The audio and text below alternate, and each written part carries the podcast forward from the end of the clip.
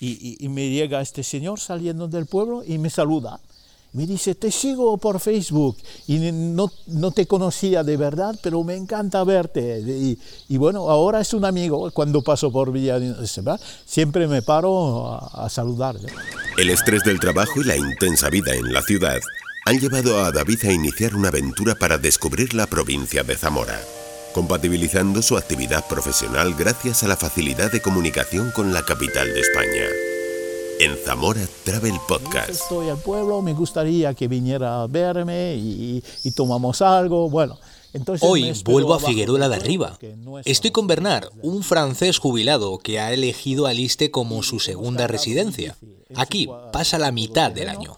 Y hemos dado un recorrido y he llegado a las nueve y media y hasta las doce estuve con él la relación de Bernard con esta comarca zamorana se mantiene desde hace años y comenzó a través de su esposa. Figueruela lo conocí a través de mi mujer, mi mujer es de Zamora, pero nos conocimos en la Costa Brava. Yo trabajaba en París en Correos y tenía muchas vacaciones porque trabajaba en un centro de repartición de, cartas y trabajaba dos noches y descansaba dos noches, pero, pero cuando estaba en París trabajaba todas las noches y entonces tenía 15 días de vacaciones cada mes casi.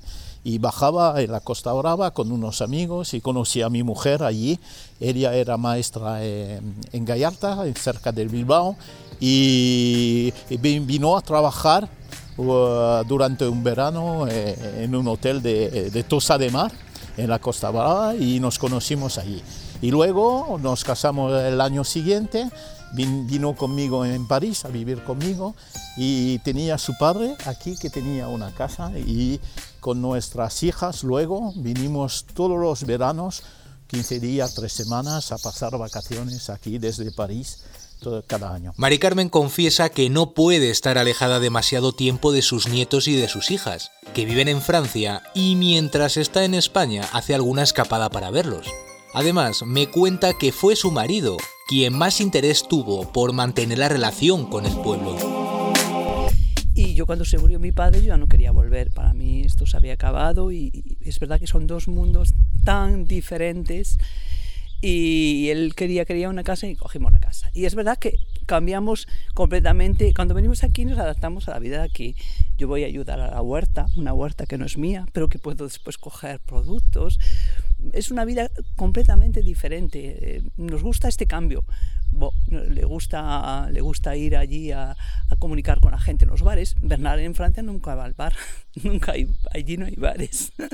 Entonces esto le gusta muchísimo y aquí se encuentra bien. Le gusta mucho la naturaleza y después nos vamos otros meses allí porque allí tenemos también la ventaja que estamos cerca del mar. Entonces es diferente. Y el clima es completamente diferente. Cuando llegamos allí desde aquí, cuando la primera vez que yo me bajo del coche, digo, ¡ay, por favor, qué humedad hay aquí! Bernard y Mari Carmen son muy queridos en Figueruela y ellos se sienten muy agradecidos y arropados por sus vecinos. Se han convertido en auténticos embajadores de los valores de esta tierra. Para eso utilizan las redes sociales. Muchos conocen a Bernard a través de su cuenta de Facebook sus fotografías son un referente. Reflejan además del paisaje, la fauna y todos los valores patrimoniales de lo que representa este territorio. Holandeses, holandeses venían muchos. Con bici, con el camino de la plaza, se paran aquí, duermen aquí. Holandeses yo, sí, lo más. venían bastante, sí. Llegó media hora tarde a la cita con Bernard y le encuentro en el bar en el que habíamos quedado, charlando y cambiando impresiones con algunos vecinos. En una de las últimas fotografías que publicaba, presumía de haber visto al lobo. Son jóvenes, yo lo he visto joven y se quedó mira, si son nuevos se quedan mirando para ti, pero son viejos para Aquí muchos se han cruzado y fotografiado a este animal. Vimos dos aquí en el camping, pasando en el camping justo en la parte abajo, cruzando dos, pero eran ya mayores y pasaban tío, olímpicamente, ni te miran ni nada. Sin embargo tengo uno que vi en, pero eso lo vimos entre, en Sanabria, entre ah, Palacios y Asturianos, lo vimos Oye, pasamos, estaba al lado. Dije, hostia, lobo. Iba José conduciendo. tiró para atrás como 40 metros y el cabrón se quedó al lado como a... Bueno, pegado, está, mirando para nosotros. Sí, sí. Le saqué la foto, desapareció. Sí, sí, sí. Y después le pregunté a este de lobo y dice, "Pues cuando son jóvenes son curiosos, pero después ya no Yo tienen es- interés ninguno en verse. Es la segunda que- vez que lo veo. Una vez estaba con Paco con la bici subiendo de Río Manzana por Sí, la carretera sí. y en una curva salió de debajo de la, Sí. de la vía, de la, de la carretera, pasó debajo, cruzó la carretera a 20 metros Sí. delante de nosotros, Sí. subió en un camino, se,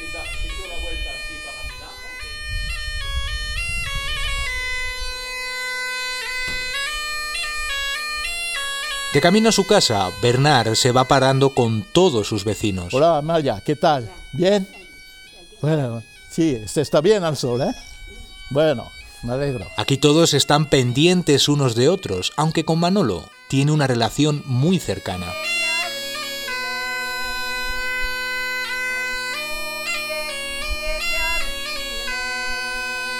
Manolo trabajó en Bilbao y ahora vive en el pueblo. Forma parte del grupo de folclore Monteras y Manteos y toca la gaita. Lidia, su mujer, canta en el mismo grupo y ahora están afincados en el pueblo. Las escuelas de folclore se pusieron en marcha hace más de dos décadas. Y por ellas han pasado cientos de alumnos que han podido aprender a tocar y valorar los instrumentos que forman parte del folclore tradicional. Si no hubiera sido por las escuelas, esto estaba perdido.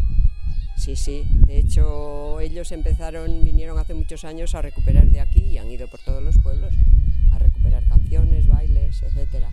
Nosotros, la, la- de hecho, la, la Jota y el Charro estaba prácticamente perdido y ellos nos los han hecho, o sea, entre todos y se ha recuperado y está bien. Mari Carmen, la mujer de Bernard, me cuenta que se adapta con facilidad y que cuando llega a Figueruela adapta su rutina, porque la vida social aquí es diferente. El paseo, la gimnasia o las festividades.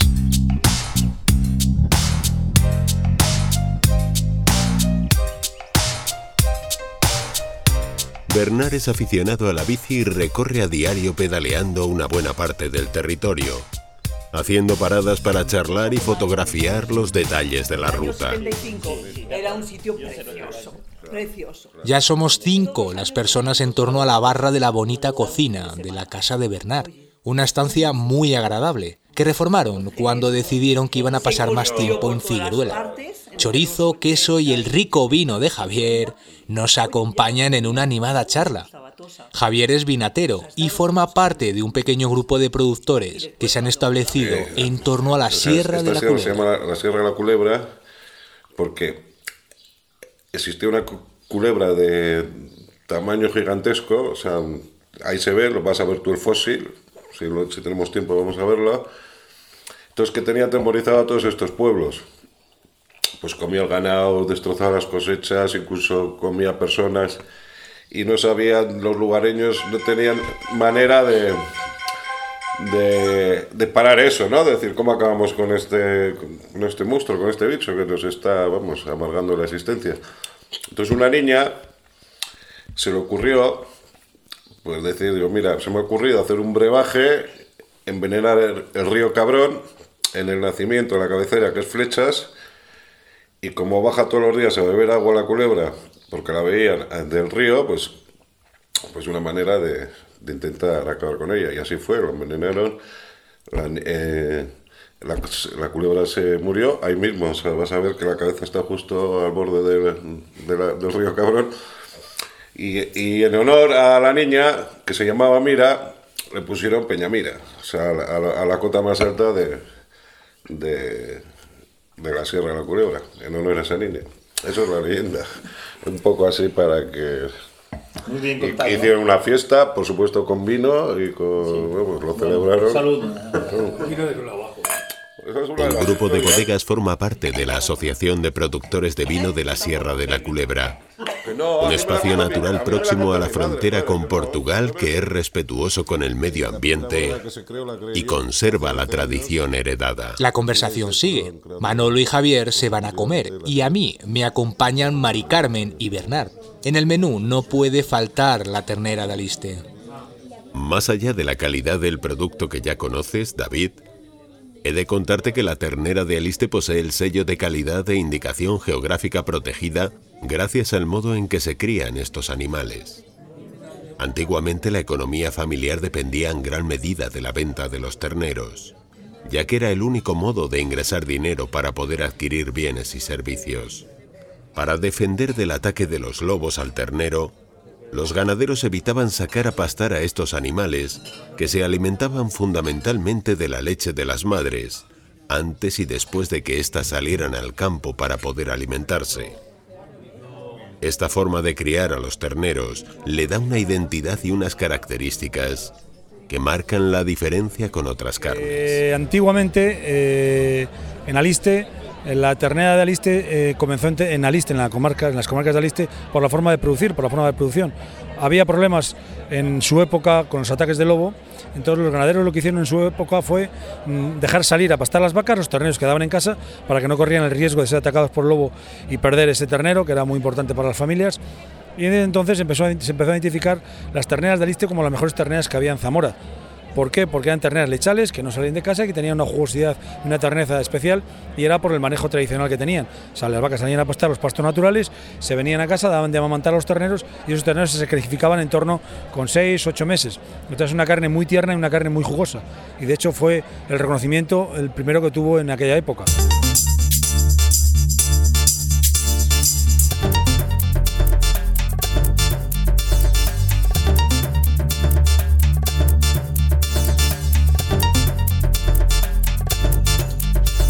La sobremesa se ha alargado charlando con la farmacéutica Javier y María Jesús, la dueña de La Robla, el restaurante al que tendré que volver. Me enamoré bueno, de una zamorana, luego del pueblo, porque me gusta este tipo de, de pueblo y sobre todo de la gente de, de estos pueblos que, es una gente muy, bueno, muy, muy honrada, muy, una gente que tiene sus, sus maneras de actuar, muy trabajadora. ¿eh? Se ve algunos ancianos ahora que tienen 90, 95 años trabajar en el campo, pero es una zona muy preciosa con gente muy, muy, muy, muy honrada y, me gusta este tipo de, yo nací en el campo en Francia y me gusta este tipo de, de ambiente, ¿no? Eh, del, del, entorno, del entorno del, del pueblo, del campo, de la naturaleza y también mm, me gusta tener contactos con la gente.